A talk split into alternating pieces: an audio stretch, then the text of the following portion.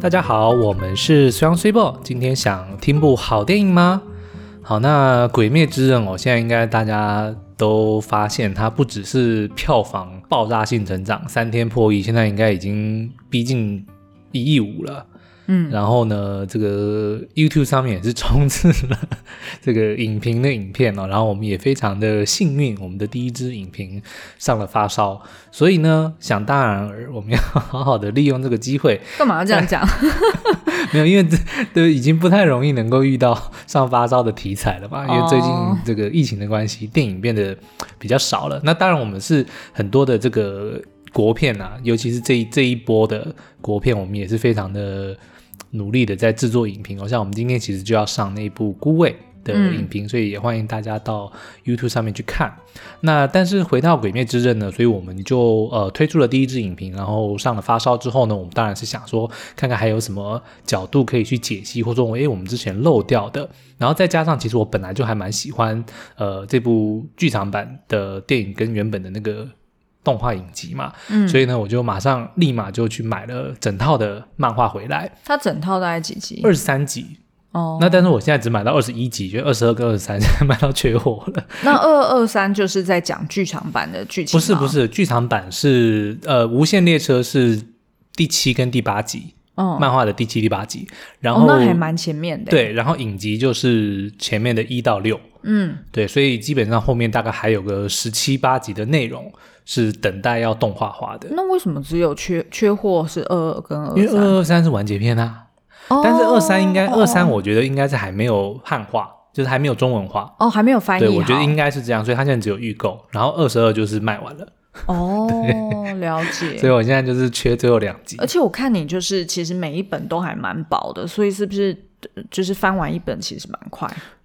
你翻完一本当然快啊，但是你要读完一本就当然没那么快了。虽然是很多图画，但是你还要去研究它的对白啊，对不对？然后要去欣赏它的分镜啊。Oh. 因为我跟你讲，这次动画厉害的地方就是它非常的忠于原著，嗯，这个我觉得很厉害。就是很多动画里面你看到它那些很棒的分镜或者是镜头 pose 之类的，其实在漫画里面都有出现。嗯，那当然，因为这位作者哦。无卡忽视情，他的画风并不是呃，就是一般认知里面那么的精细哦，oh. 甚至不能够称得上是精美，因为它非常多的线条都很简洁。OK，可是它厉害之处就在它还是能够把那个呃那个当下想要呈现的气势，或者是他想要传达的那个镜头语言，他都描描绘的非常好。所以在动画化的时候，你看到的那些招式，比如说非常呃帅气的那些什么呼吸的招式，嗯、其实在漫画里面都已经有它的原型存在。只是这个制作方 U ufotable 他们就是把它变成了我们现在看到的这么华丽的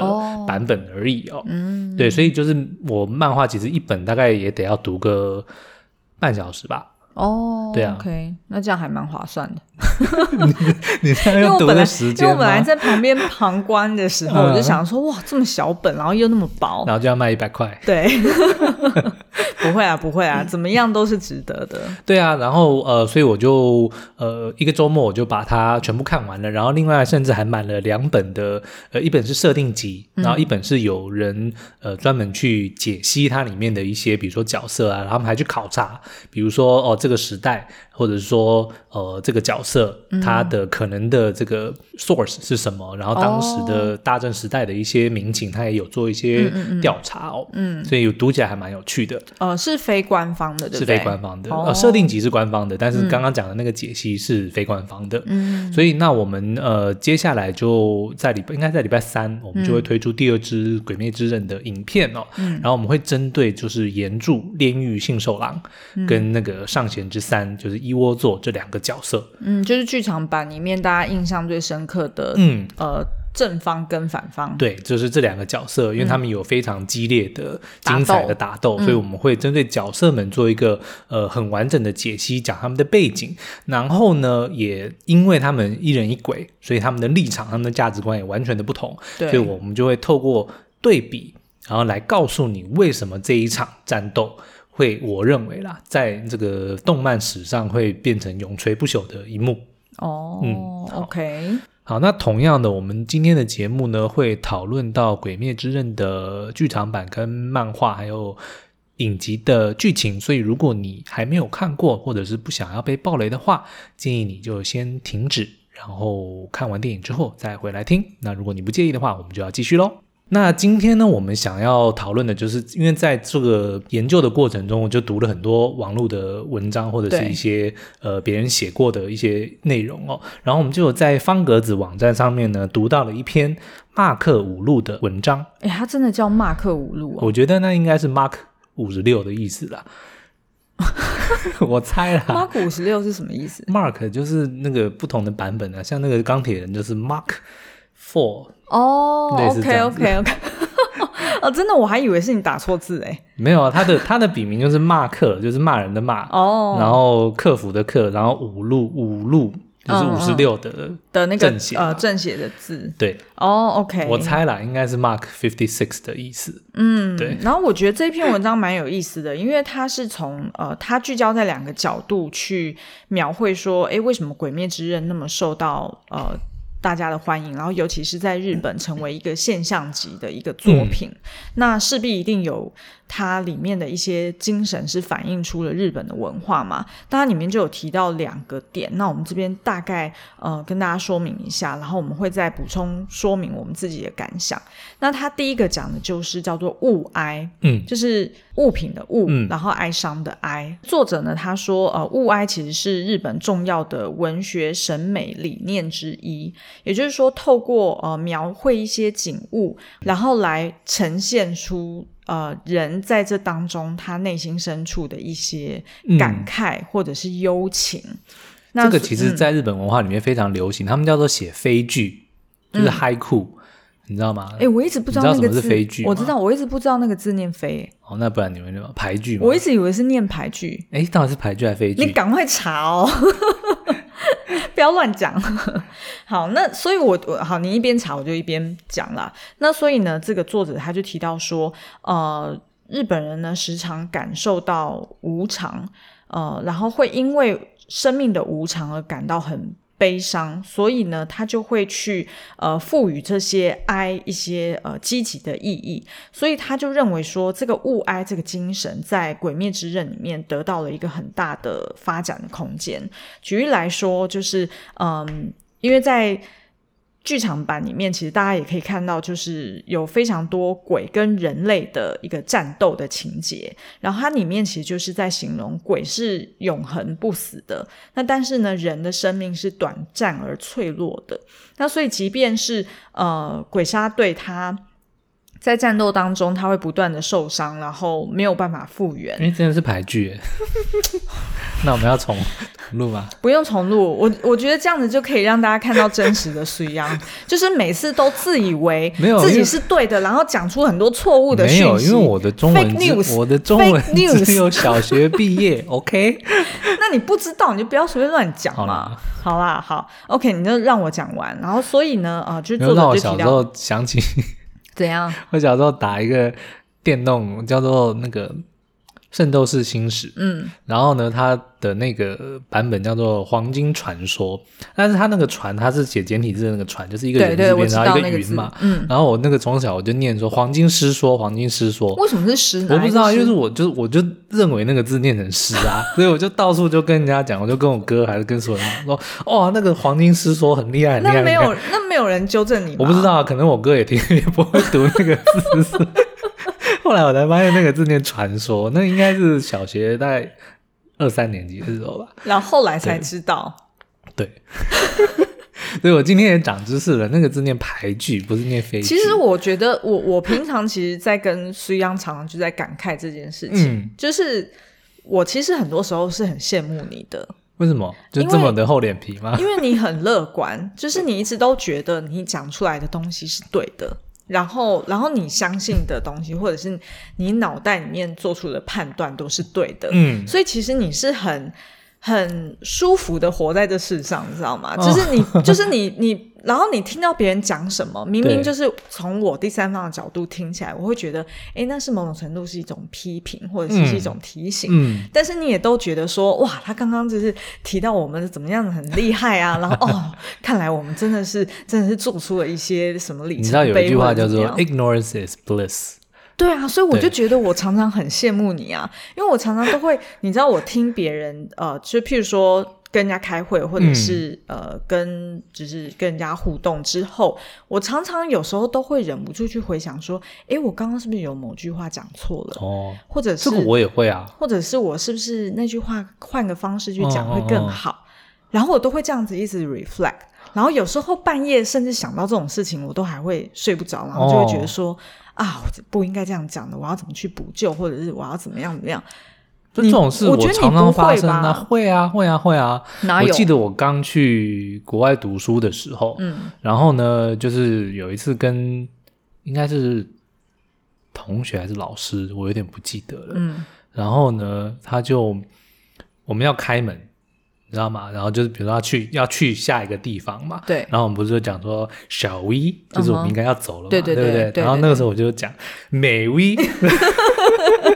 然后老师就，然后就盯着我说：“小 V。”嗯，然后就说、嗯、：“OK，小 V。”这样子，就是我到现在，大概应该已经有快二十年了，可是我还永远记得那个当下，就是非常的尴尬。可是 so what，就是我现在已经学会了，对不对？我就从此再也不会讲美 V，我就会讲小 V，所以我从此也不会再讲飞剧，我都讲排剧，对不对？就就无妨嘛，对不对？对，你都觉得无妨，然后但是我的个性就会觉得说啊，有点。有点丢脸，或者是啊，我怎么没有做好功课？哦，然后啊，怎么样怎么样？然后就会一直怪。犯了错就修正就好了，这就是信受狼的信念，对不对？就不要往回看，往前看就好了。待会我们会提到，没错，就是活在现实当中，嗯、不要一直去想说还有什么遗憾没有没有去。没错，没错。OK，嗯，好，那再拉回来，我们刚刚整个扯太远了。好，拉回来到这个马克。五 哎，那我要确认一下，你真的有写对人家名字？有有有，这个有。没有，我要讲牌剧。我刚刚为什么要讲牌剧？你知道吗？嗯、我不是前一阵子有在玩一个游戏，叫做呃对马战鬼哦，我知道，就是讲日本的那个战国时代的那个游戏嘛。嗯嗯，它就就有一个桥段是你可以找到特定的地方，然后你就坐下来写牌剧，嗯、然后你就会哈。对，很很有趣哦。然后呢，他就比如说，好，你要开头你要写什么？你是想要讲山的美呢，还是讲云的美？然后你是想要用，哦、然后就用选择题。对，然后你就选，然后接着、嗯、那接下来你想要传达的是你心中的忧伤呢，还是你想要、哦、呃传达你的遗憾呢？然后最后就是选了几个之后，然后就会有你你就会写出你的牌句，然后你就增加经验值啊，就 可以怎么样？哦、就说这个东西其实是在日本文化里面就是根深蒂固的，然后有非常非常多的就是武将们，对战国时代的武将们。嗯他们也都有留下很经典的这些牌句，哦、就是有些是他们在死之前写的，然后有些就是反正就是兴起的时候就会写，或者是写了之后就一边杀人。嗯、呃，对啦，反正那个就是，是真的有这件事。OK，那反正这些牌句呢，嗯、就是他们根据呃现在的当时的心境，然后还有受到环境的影响，他们所看到的景色所引发出来的一些感想，嗯、他们就把它化成文字。嗯，然后如果呃听众们就不太确定，哎，牌句到底是什么？它它是呃就是日本的一个诗词的一个文体嘛？嗯、那大家就可以回想你小时候看的那个呃樱桃小丸子的爷爷，对，他时常在樱桃小丸子遇 就是遇见一些衰事，或者是爷爷心中有一些感慨的时候，他就会突然写出就是两行话的那个牌句，嗯、就是就是那个东西。对，好，呃，那为什么会讲到牌句啊？因为就是物哀啊，他们就是因为哦，OK OK，好好好好，所以呢，就是呃，这位作者他也有提到，所以像是呃鬼跟人生命的短暂的这个对比，嗯、也是呈现了一种物哀的精神。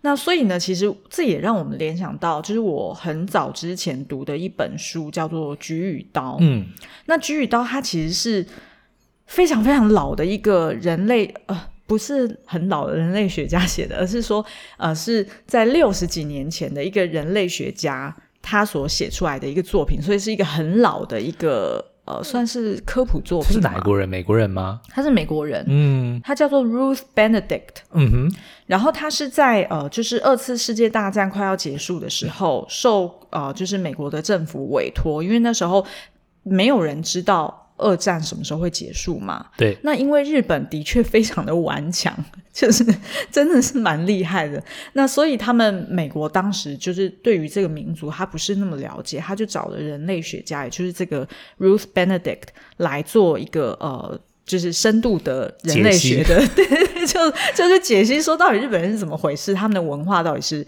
呃源自于什么？那但是呢，因为那时候是在作战当中，所以这个 Ruth Benedict 他不可能飞去日本，然后去当地做田野调查嘛，嗯、所以他就是留在美国，然后去找呃当时还住在美国的，就是可能之前就移民。到美国的日本人，对，然后或者是他去找一些日本的文献呐、啊，然后他们的文学作品，呃等等的，然后去做出来这个呃，就是很厚的一本书的一个研究。嗯、然后呢，他为什么是呃用菊与刀来做书名呢？它其实要表达就是所谓在风雅跟杀伐之间。日本文化其实呈现了一种双重性，嗯，也就是说，呃，菊花大家想象到菊花是非常的优雅，然后非常的、嗯、呃。清幽，非常的美丽。嗯，那这个呢，菊花它同时也是日本皇室的一个家徽，哦、所以大家就会觉得说，哎，呃，想到日本可能会想到菊花，想到樱花，那都觉得，哎，这是非常的高雅的一个植物。嗯、然后他们的很多文化也都呈现了这样子的一个风格，但是同时之间又发现，呃。刀呢，也代表了武士道的精神，嗯、那也是这种呃，就是我们常常看到日本有很多的暴力美学，对，或者是呃武士精神，它可能是走向非常极致的，它是要为了呃忠，就是对于国家的忠义，嗯，他呃牺牲自己，随时的，就是 这那个叫什么自自残，嗯。切腹切腹自杀这件事情，对他们来说是一个 honor。对，然后其实武士刀本身，因为我还蛮喜欢看那些，比如说 Discovery 还是什么 TLC 的节目，就是有、嗯、有讲到一些制作兵器的历史。嗯、其实武士刀本身呢，就是他们工艺的一个极致，嗯、就是即便到了现代哦，他们去研究过往的，就是全世界的。兵器的历史，嗯、会发现武士刀真的是呃数一数二，不管是在各方面，在破坏力啊，然后在呃稳就是坚固度，就是等等的各项评论里面都是非常非常极致的。嗯、而且制作武士刀的这个过程，其实就完全体现了他们日本人的这个所谓的职忍跟讲求完美的那个精神。对对对对，那其实呃，其实它里面就举了几个例子，譬如说大家都知道日本人很很。很有美感，嗯，然后呃，他对于呃很多物品的呈现，不管是所谓茶道、花道，然后日本的园艺的风格，嗯，可能是所谓的极简风，然后他甚至连，譬如说插花的时候，他都会在。呃，那个花梗里面埋藏了那个细的铁丝，嗯、对，让它凹成某一种姿态去呈现。然后，或者是他们对于富士山有一种，就是像是崇拜神一样的这样子的一个精神。之前那部《西雾花园》，嗯，不就是有在讲到这个日本的园艺，然后特别是借景。对对，所以他们的对于这种美的这种呃。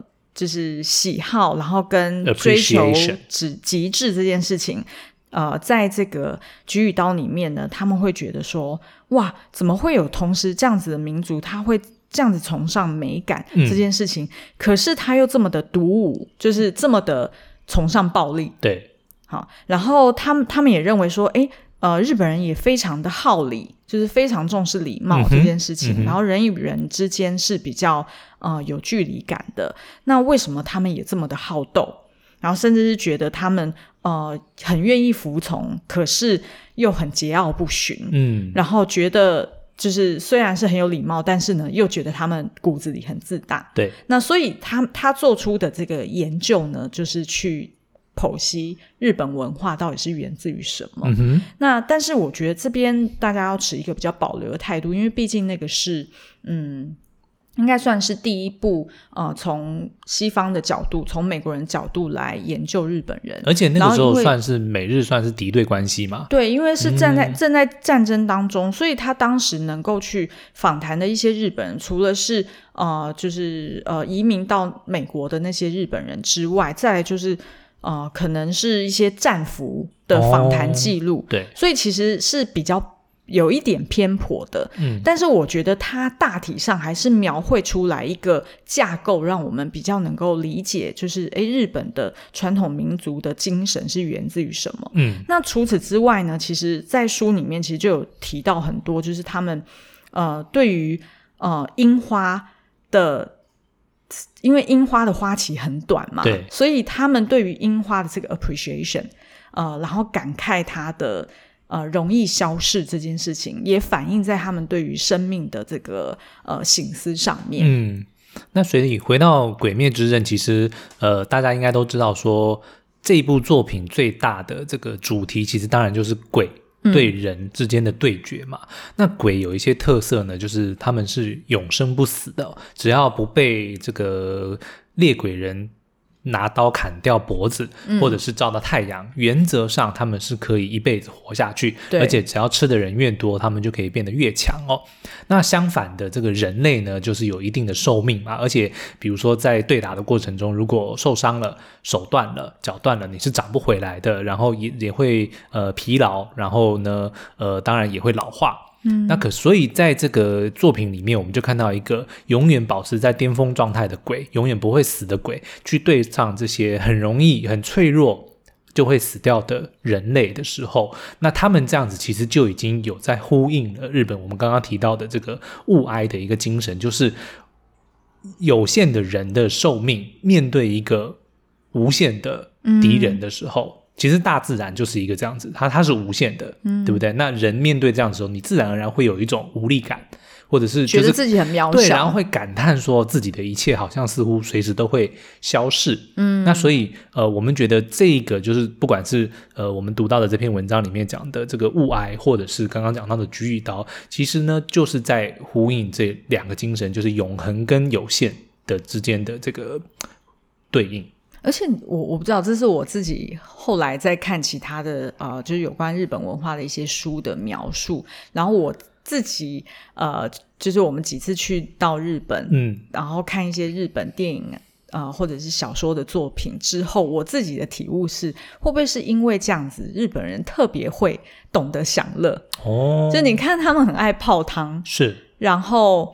呃，对于美食的追求，对不对？但是他们同时工作又非常的勤奋，对，就等于是他们的就是一个有一点很很极致、嗯、很极端的一个个性，是就是什么事情都追求他要做到足，做到最完美。对。嗯，那我觉得哀这件事情，物哀，我觉得在《鬼灭之刃》里面，它也是一个非常，就是一直在贯穿整部作品里面的一个情感哦。嗯、就是虽然热血归热血，嗯、每一场打斗都是非常的这个刺激，然后拳拳到肉，嗯、可是你会发现在每一集或者说每一个故事的结尾，你都会感受到那一种哀伤，因为比如说在鬼，即便是永生不死的鬼，可是当他们终于要面临死亡的时候，他们的那种懊悔或者是不甘。对，因为作者花了非常多的篇幅在描述这些鬼，他们不管是生前或者是死亡前的那一种、哦、呃感触。那当然，他并不是要我们要同理这些鬼，嗯、因为毕竟他们作恶多端，嗯、然后杀了那么多人，可而而是反而是透过呃那样子的告诉我们，即便是看起来永恒的东西，对，但是他还是会当。会有完结的那一天，而且当完结的时候，他一样会感受到悲哀，然后很空虚。嗯，诶，他其实呃，漫画里面应该有描述蛮多，就是这些鬼。他在生前的时候，会啊会啊，呃，其实是可能都是带有某种遗憾，嗯、所以他才选择成为鬼去完成他那个遗憾，对不对？嗯，他不是选择变成鬼啦，因为他们都是被那个鬼王挑中，对，然后才会变成鬼。但是就是说，他们也是要有自己的意志，嗯、就是说他们接受变成鬼这件事情哦。哦，那这个其实就会牵扯到我们要讨论的第二个，就是玉碎的这个议题。呃，我为什么刚刚会这样问你？嗯、是因为呃，这让我因为你因为你刚刚讲说，他们其实都是带有一种就是很深很深的一些怨念。对。然后其实这就让我联想到日本的神道教啊，嗯、就日本神道教就是对于呃大自然的是，它是一个泛灵信仰，就是大自然的万物，譬如说石头、嗯、树，嗯，或者是所有的东西，他们都认为里面都有某种的。呃，呃在神神灵存在里面，像《神隐少女》或者是呃宫崎骏的很多作品里面，都会发现说，诶，路边怎么就有一个小的一个雕像或者一个什么对对对对对对对什么像，然后那个就代表着一个灵体。对，然后所以其实是呃，也是源自于这样，也有可能是因为日本它本身的呃所处在的位地理位置，嗯、让它有非常多的天灾嘛。哦、就不管是台风啊、地震啊、海啸啊、火山啊，就是几乎所有东西都发生在他们岛上了。哥吉拉，所以对对对，哥吉拉，所以等于是他们。对于那种大自然的那种不可掌控性，嗯，是更高的，那个不安全感更高的，所以，呃，也有可能是因为这样子，伴随着就是他就发展出来所谓泛灵信仰，哦，就是觉得说啊，一切事物都不是我能掌控的，他都有他他得要去幻想说，背后一定都有冥冥之中有一些力量去呃。制造出这样子的灾祸，嗯，所以我才能 justify 我现在的苦痛跟悲伤，还有无奈感嘛。对，所以也有可能是这样子，呃，营造出来。他们认为说，哎，在我有生之年的时候，我要更加的努力，或者是我要更加的更加把握当下嘛。对对，嗯、就是那种很对于生命的很不确定感，我觉得可能也是一部分是有源自于他们的。国家的这个呃，就是他们所所处的地方的这个多灾多难的这个情况，OK，、嗯、然后跟呃神道教里面的这个思想嘛。那但是《鬼灭之刃》，我们刚刚在讲的就是第一个提到的就是物哀，嗯，这个精神嘛，嗯、就是因为面对这个永恒的时候，人类会感到渺小，对，跟无力感。嗯、那可是呢，那要怎么办？我觉得《鬼灭之刃》它呃，就是这篇文章里面后来就有提到第二个。呃，观念或者是时代精神哦，嗯、叫做玉碎。嗯，那但是玉碎其实就是宁为玉碎不为瓦全的那个玉碎啦。但是我觉得呢，呃，这个玉碎它并不是呃完全表面上的意思，当然就说，如果我一个人没办法，就是我我打不赢你，我就拿命去换。嗯嗯，对，就是这个概念的这个的这个概念啊。嗯、但是我觉得，呃，文章里面其实也有解释说，并呃，《鬼灭之刃》里面的这个玉碎，并不是像比如说我们之前看可能呃偷袭珍珠岛的岛的时候，那个神风特工队，嗯、他们就是就是基本上。玉碎的这个概念，是啊是啊、就是我用飞机去撞你的，嗯，那个战舰，就我我打不过你，我就是我跟你拼了，对对不对？嗯、我用一条命来换你的一条命，这样子。嗯、但可是《鬼灭之刃》它的这个精神呢，却是呃，透过了传承跟集体的意志这件事情，说如何把这个有限人类有限的生命升华到一个无限的。传承，嗯，就是用一代接一代，然后群体的这个力量的的方式呢，嗯、来对抗这个无限的鬼，或者是这个无、嗯、无限的大自然。对这件事情，就是靠人类的这个集体意志。嗯，那我觉得这是鬼鬼灭之刃呃受欢迎的另外一个原因啦。也会觉得它跟西方的看个人跟群体的概念是蛮不同的哈。嗯，就是说，呃，日日本的这样子的想法是。就是所谓小我这件事情，它是为了大我而存在的。对，嗯，然后所以，即便是遇到一些挑战，他都会觉得说。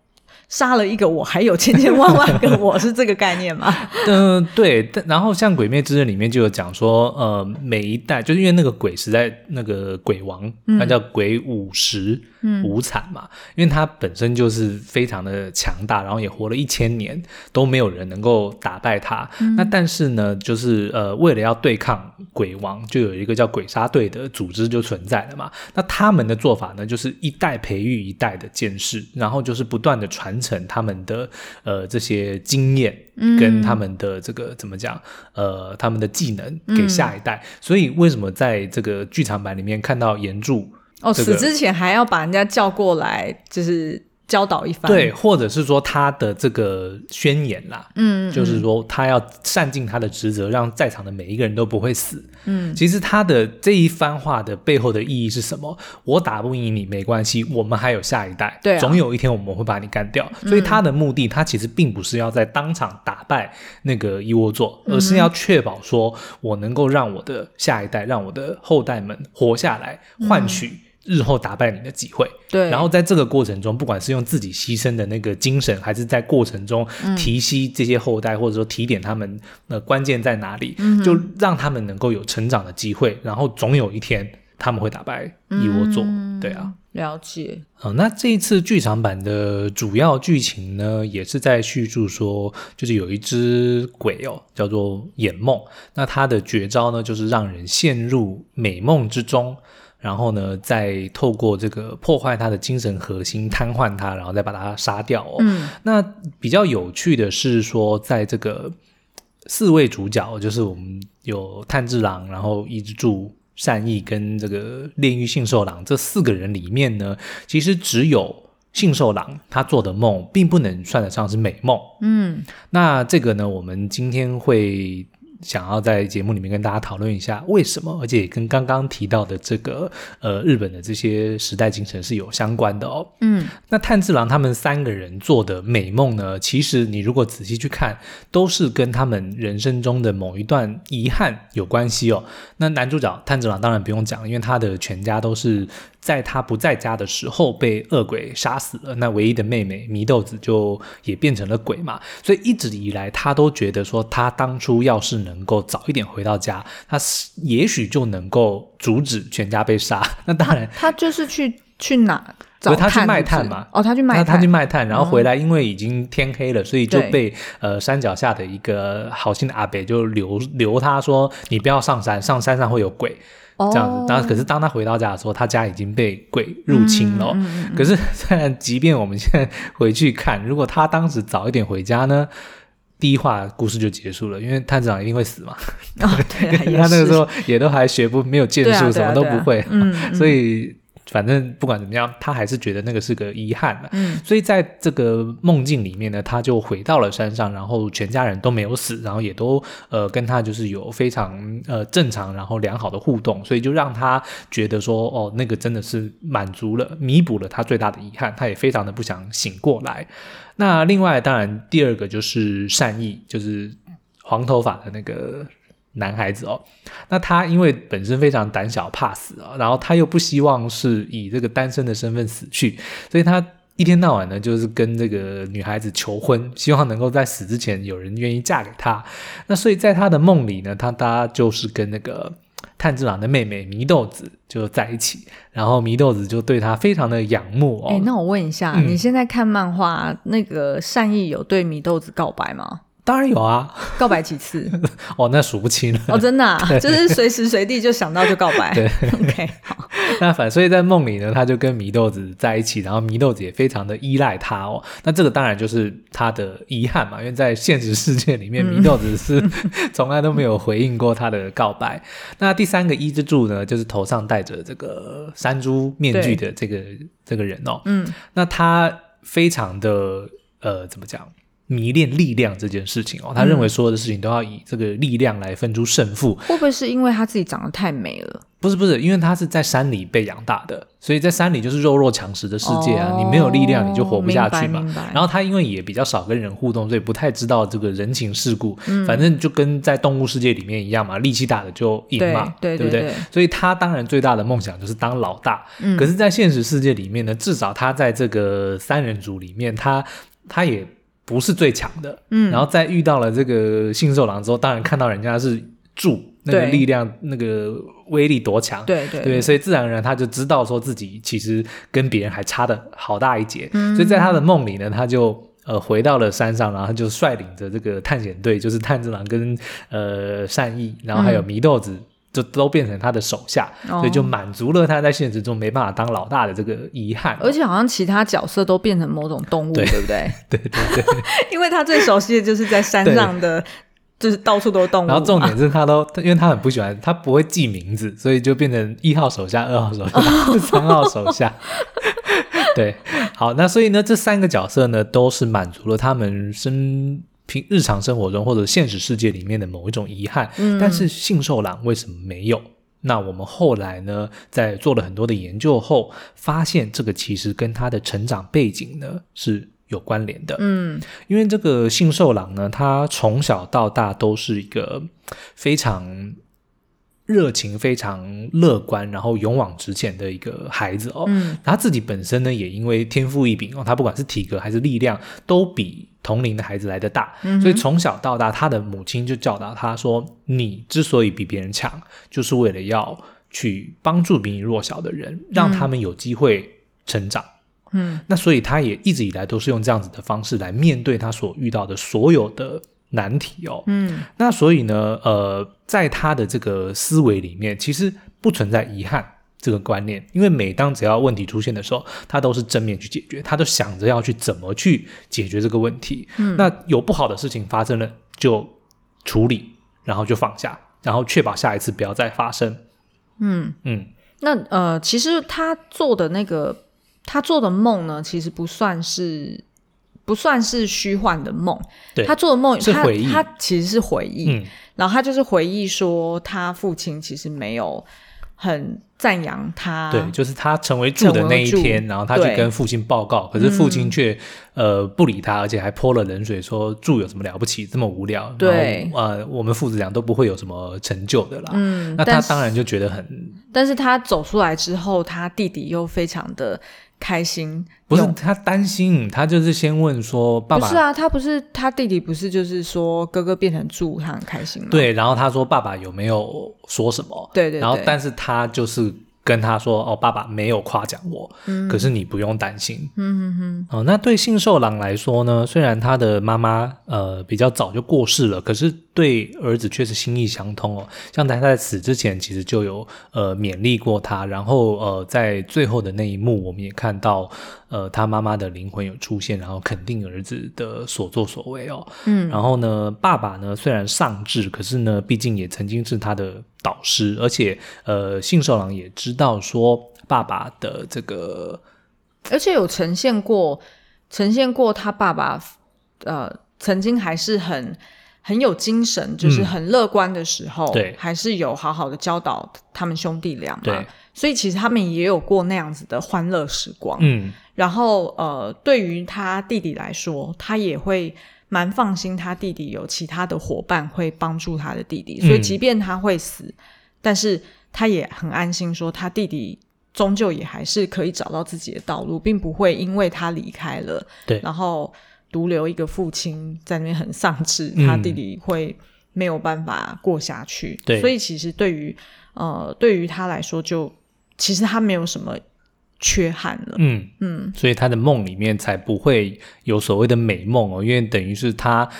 如此踏实的去过好现在的每一刻呢，他就自然而然不会留下遗憾，嗯、所以也就不会有所谓的说啊，如果当初怎么样怎么样的话就好了。因为他的心思永远都是放在当下，然后如何让未来，如何让下一代变得更好。那你有做什么梦？你有印象的比较特别的？我最近梦做的比较多，但是不太记得，可能是吃了那个芝麻名医之后是。睡得特别好，干嘛突然夜？没有夜配，没有夜配。对，没有夜配，嗯，但是我们最近真的吃那个，真的是 帮助很大哦。但是我想，应该是因为日有所思，夜有所梦嘛。就如果你的日常生活中，你就是你一直不断的在想某一些事情哦，嗯，那当然可能会延续到梦里。那但是也就有很有可能是因为源自于你现实生活里的对某一件事情的放不下，或者是执着。嗯，那自然而然就会成为遗憾，然后可能就会出现在你的梦里吧。我在梦里面，我永远都是一个人。喂，就是不管去哪里，我都是一个人。是哦，然后就有一种很开心的感觉。你是在暗示说明天你就出门，然后就不要回来了，是这样的吗？对啊，本来都已经讲好，我生日那一天要让我一个人在家的。嗯，结果因为苏央不知道要去哪里，对啊，而毁掉了。哪有我老婆的生日礼物，竟然是叫我要离开家里一天。好啦，那刚刚我们回答的这个信受郎做的不是美梦呢，其实是我们呃先预知了影片里面我们会有一连串的这个很精彩的 Q&A 哦，是针对呃这次剧场版里面你可能会有的疑问哦，比如说呢，像刚刚的信受郎为什么做的不是美梦？对，然后还有呃一窝座为什么会在列车现场？一窝座就是那个大反派嘛，上弦之三，对，嗯嗯，然后信受郎跟一窝座。相比，到底谁比较强？然后还有信受狼的爸爸为什么丧志，嗯、以及呢，信受狼为什么会听不太到别人说话？对对对，他永远都是眼睛睁很大，然后嗓门很大这样子。是，那这一些呢，都会在我们的影片里面有完整的回答哦。嗯，嗯，所以大家不要忘了礼拜三晚上要来收看七点，要来收看我们 YouTube 的新影片哦。好哦，嗯，那今天的节目就到这边，我们下次再见，拜拜。